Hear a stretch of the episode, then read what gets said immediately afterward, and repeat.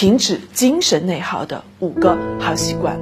如果你的内心冲突不断，总是过于敏感，对自己越来越不自信，那么这五个习惯可以从心理学的深层帮助到你，让你的内心重归平静，减少内耗。习惯一就是停止活在他人的眼里。很多人之所以不快乐，就是因为太在意周围人的反应。问自己一个问题：有谁？值得你用一辈子的生命去讨好和取悦呢？没有，对吗？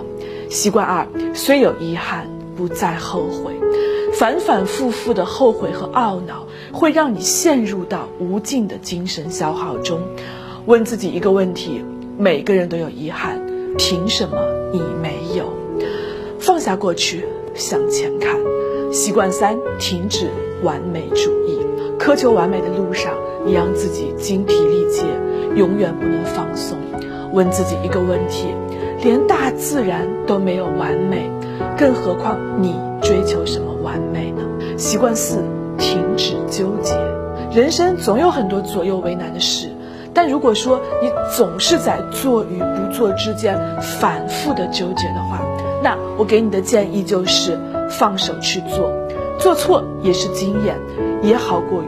无休止的三思而不行。习惯五，停止设限。生命的意义在于开拓，而不是固守。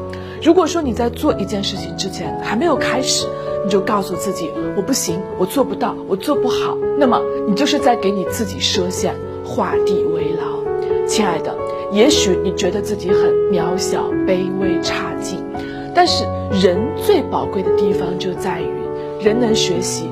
人能成长，人能够自我完善，人的宝贵在于人的本身。我们都是自己精神内耗的制造者，但同样，我们也可以成为那个终结者。我愿陪你成长，我是心妍，愿做灯盏照亮你心。关注我，陪你用心理学改变生命。